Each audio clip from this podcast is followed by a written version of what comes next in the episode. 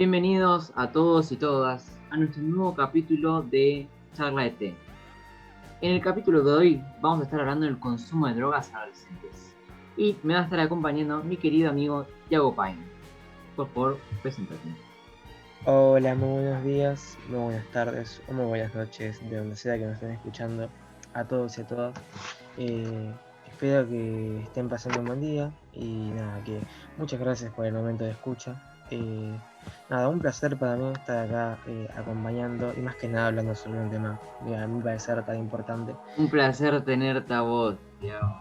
No, Un placer. eh, un tema tan importante como el uso de drogas sí? en, en los adolescentes. Así que nada, eh, Claro. presentado el tema. Empecemos. Un montón de. Cuando se habla generalmente, perdón que te corto, va con delay la- el, el internet. Pero un montón de gente cuando habla del consumo de drogas en persona, tipo no habla en adolescentes, que sinceramente es un tema muy delicado y que es real. Sinceramente el consumo de drogas en adolescentes es grave y está pasando en una cantidad bastante grande. Y yo siento que cada vez que dicen, por favor, busca ayuda o los síntomas de personas con drogadependencia, es en adultos mayores. Si vos generás que, o sea, imagínate un adulto que ya está formado y construido mental y físicamente llegue a tener esta adicción, que pueden ser en casos fuertísimas. Imagínate en un niño, un adolescente, en un menor de edad, que puede arrancar desde los 12 años, que de hecho arranca desde los 12 años, puede eh, no, no tienen los adolescentes un parámetro de, del peligro. Entonces son peores las consecuencias y la adicción, porque no saben realmente las consecuencias de tomar drogas. Lo hacen para... una empieza como algo divertido. No, Pero ya el origen, un adulto claro. consciente, no es, un adulto mayor, no es consciente a la hora de consumir eh, alguien menor y justamente menor de 12 años, eh, menos lo va a hacer, ¿no? Eh, pero bueno, pasemos al, al primer tema. Al origen de la causa, claramente. El- la- ¿De dónde empieza todo? Eh, sí, claro, así como digamos que, como el- que digamos lo más importante a la hora de estar hablando sobre eh, el problema en sí, hay que ver dónde se origina. Y justamente, eh, digamos que el origen más común eh, se da en entornos sociales donde dichas sustancias son de muy fácil acceso, eh, en especial eh, las de tipo legal, eh, que son el alcohol y los cigarrillos. Eh, dichos Y también puedes- sociales, claro, pueden ser como Perdóname. amigos o demás lugares donde se concurra que te conozcan, claro.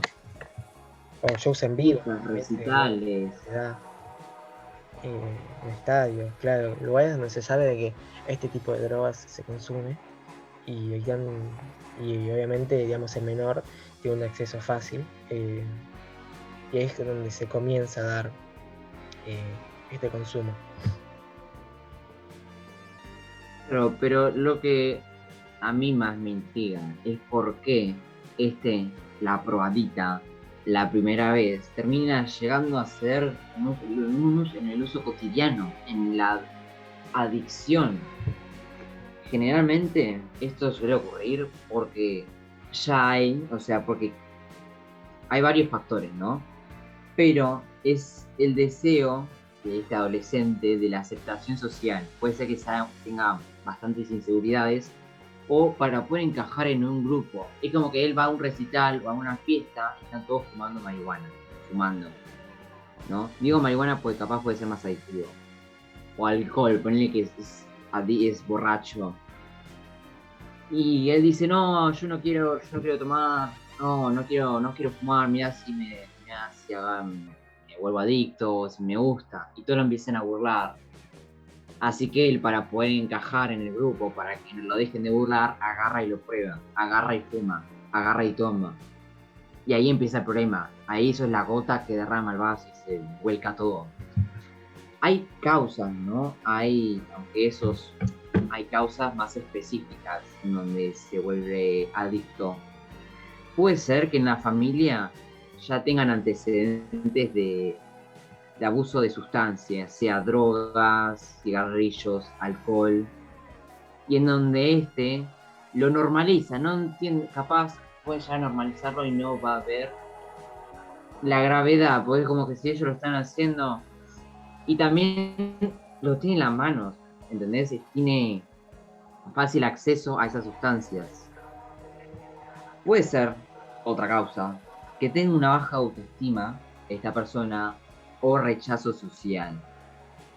Puede ser este rechazo, este, esta baja autoestima a que sufrió un evento traumático, que puede ser una víctima de abuso o un choque y que le puede haber causado una enfermedad mental o física, que le causa muchos dolores.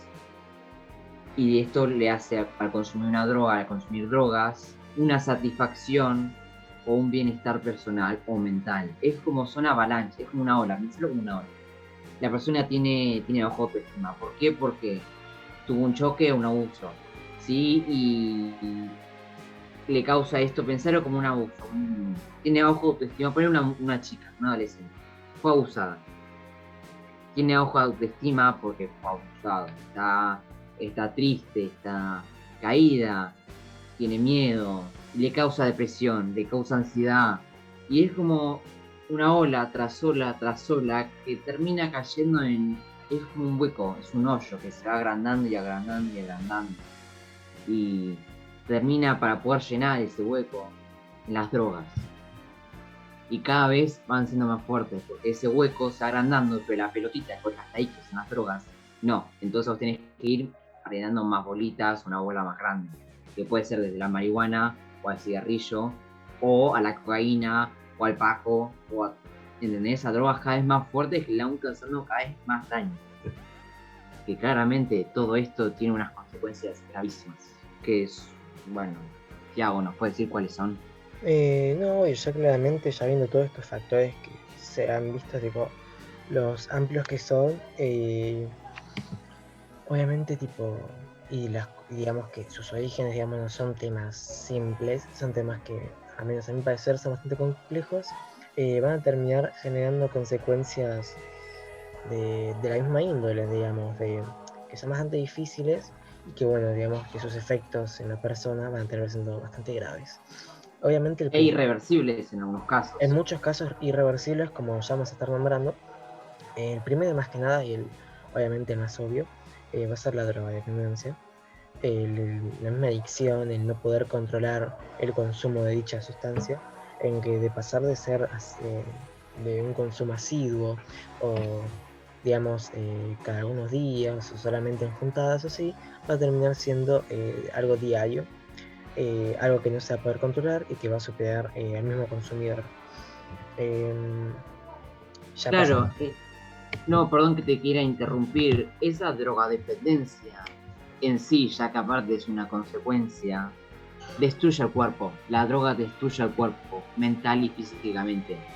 Acá en el podcast no podemos buscar imágenes para ponérselo, pero si ustedes buscan el antes y después de personas que tuvieron años en las drogas, drogas muy fuertes, van a ver, se van a quedar impresionados, anonadados, perplejos.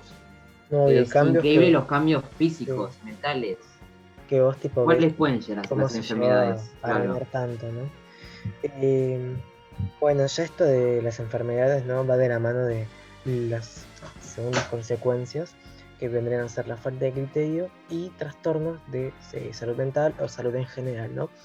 Que, como se sabe, eh, a partir de la droga dependencia, dicha droga va a terminar deteriorando el sistema del individuo, del consumidor, va a terminar eh, afectando tal vez en algunos sectores cognitivos del cerebro más que nada, eh, haciéndole eh, no ser consciente ni va a poder discernir la realidad o entre el bien y el mal o sus acciones, tipo que no, no va a caer en ningún momento sobre su accionar, ¿no? Y más que nada de que a la larga toda esta droga dependencia puede generar eh, en trastornos ¿no? o enfermedades en general, su salud va a terminar muy mal eh, y como, se, como dije, de que va a terminar afectando al cerebro y, demás cuestiones, eh, puede generar, por ejemplo, la más común es que termine generando esquizofrenia o eh, enfermedades de este sentido, ¿no? que tal vez el usuario, el consumidor era totalmente sano, pero como eh, la sustancia termina afectando en dicha parte del cerebro o alguna parte del cuerpo, eh, puede generar este tipo de enfermedades, eh, más que nada mentales, ¿no? Esquizofrenia, eh, tal vez va de la mano de la CB, o no sé, algún tipo, se le deteriora algún, algún sistema en específico o algún órgano, o dicho consumo va a terminar siendo En muchos casos, dichas enfermedades son irreversibles, ¿no? por el efecto tal grave de la, de la droga. Y después, claro, o sea, vos tenés que pensar que son adolescentes esos adolescentes van a la escuela y generalmente todas esas consecuencias, todos estos daños colaterales terminan dejando, la mayoría de los casos, terminan dejando el colegio. Empiezan con notas cada vez más bajas y bajas y bajas y terminan dejando el colegio. Y después de encontrar un trabajo sin tener un título secundario es muy difícil. Y ya en sí después recuperar la secundaria cuando son más grandes es difícil, porque tener que trabajar. No, obvio, ya como estamos indagando, como dijiste, ¿no? en adolescentes, estos cursan y muchas veces o se terminan tipo, em, digamos, como alargando eh, su proceso educativo o en muchos casos es tan grave que lo terminan dejando. Y más sabiendo cómo es en muchos, muchos lugares, muy pocos países eh, se puede, digamos, progresar o tener una buena vida sin tener los estudios completos, eh, haciendo que muchas veces el consumo de drogas termine terminando toda una vida de futuro eh, llena de complicaciones. Pero ahora nos vamos a un corte musical.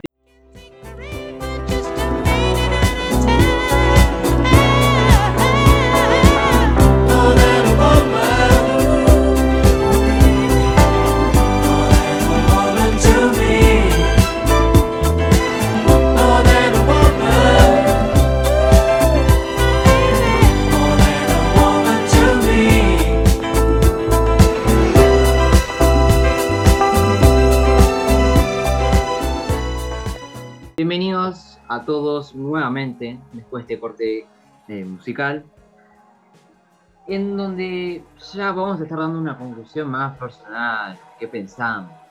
En mi caso, quiero que sepan la gravedad que tiene este asunto. Generalmente no se llega a hablar, como ya dije, cuántos adolescentes consumen, cuántos sí consumen drogas. La cifra exacta de esto es de 339.864 personas aproximadamente en Argentina consumen drogas, que son niños o niñas de 12 a 17 años. Generalmente yo lo que digo es que si ustedes por favor conocen a una persona que está consumiendo, que está empezando a consumir, hagan, sépanlo, siempre infórmenlo de las consecuencias y que empezar a fumar o empezar a drogarse así, aunque parece un chiste o algo divertido al principio, puede terminar muy mal, ¿sí? Muy mal. Entonces, si ustedes o ustedes ya conocen a alguien que está en las drogas, no importa si está bien o está muy mal, no importa en qué estado esté, pidan ayuda. ¿Vos sabés si no se puede pedir ayuda, Teo? Eh, sí, claramente acá te tiro el dato. Eh, digamos que el, obviamente, ya hablando de adolescentes, si vos tenés algún compañero o algún conocido, puedes hablarlo, supongo que con cualquier eh, adulto responsable de la institución en la que eh, concurrís, ya sea algún docente, algún ayudante pedagógico o incluso algún familiar tuyo que se pueda comunicar con algún, digamos, con los responsables del adolescente.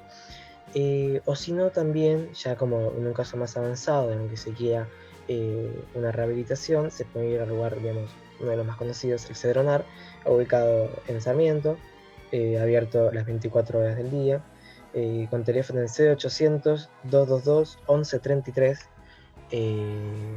nada, como para que tengan a mano ante cualquier situación que, por más de que no se esté pensando en todos los días, uno nunca sabe eh, en qué momento uno se puede ya encontrar con alguna situación de este estilo.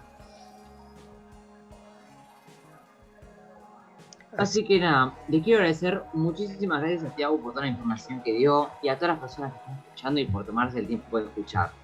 Les agradezco mucho, mucho, mucho y los veo en la próxima. Chao. Un saludo a todos. Cuídense. Nos vemos.